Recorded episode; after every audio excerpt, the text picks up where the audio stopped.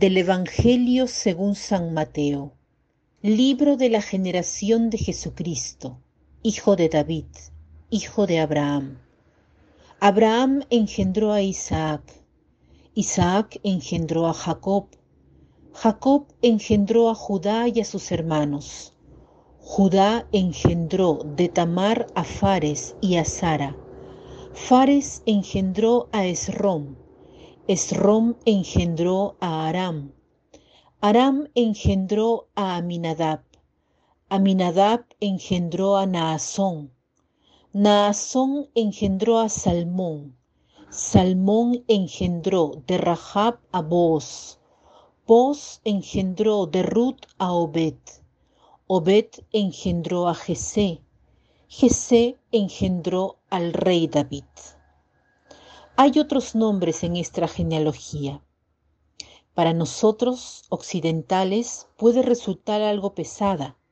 Son nombres que no nos dicen nada, pero para un hebreo estos nombres son muy importantes porque revelaban la historia del pueblo hebreo. Por otro lado, para los hebreos siendo nómadas, la genealogía tenía una importancia aún mayor, ya que identificaba a una persona, a un miembro del pueblo hebreo, al clan de pertenencia.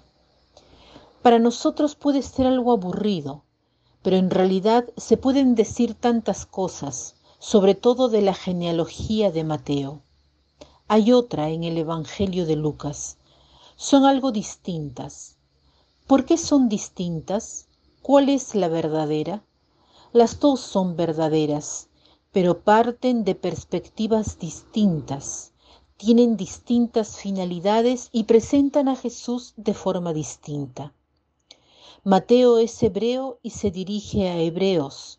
Su objetivo es demostrar que en Jesús se cumplen las promesas como descendiente de Abraham, porque Abraham es el progenitor del pueblo hebreo. Lucas, en cambio, no es hebreo, es el único autor de la Biblia que no es hebreo, era pagano y se dirige a los paganos y su objetivo es presentar a Jesús como el nuevo Adán, el hombre por excelencia, que cumple en sí la imagen de Dios. Nos detenemos en el pasaje de Mateo que hemos leído hace poco. Los nombres que él ofrece no son nombres de personajes que han llevado una vida ejemplar. Hay de todo. Y en esta genealogía aparecen nombres de mujeres. En las genealogías se ponen solo nombre de hombres. Se nombran cinco mujeres, incluida María, la madre de Jesús. Las otras mujeres no son las que nos hubiésemos esperado son mujeres en su mayoría extranjeras, pecadoras públicas o ambas cosas. Tamar cometió incesto con su suegro. Rahab era una prostituta. Ruth era una moabita. Y por último, Betsabé, que era una adúltera. ¿Qué nos quiere decir esto?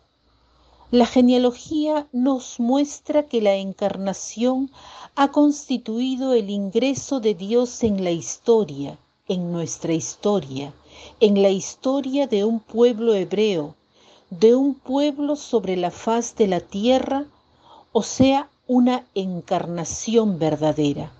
Jesús es verdadero Dios y verdadero hombre.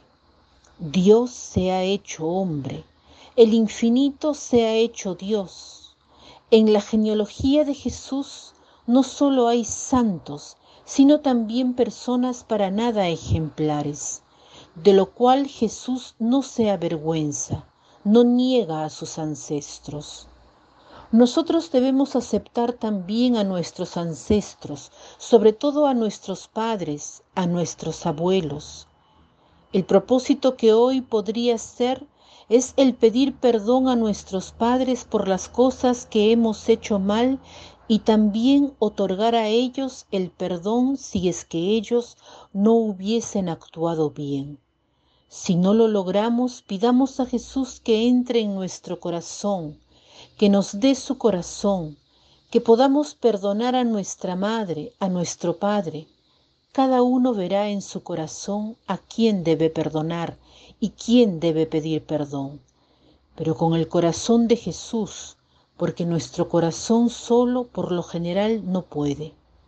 Pidamos, Jesús, dame tu corazón, dame tu mirada, ayúdame a ver a mi madre con tus ojos, a amarla como tú la amas.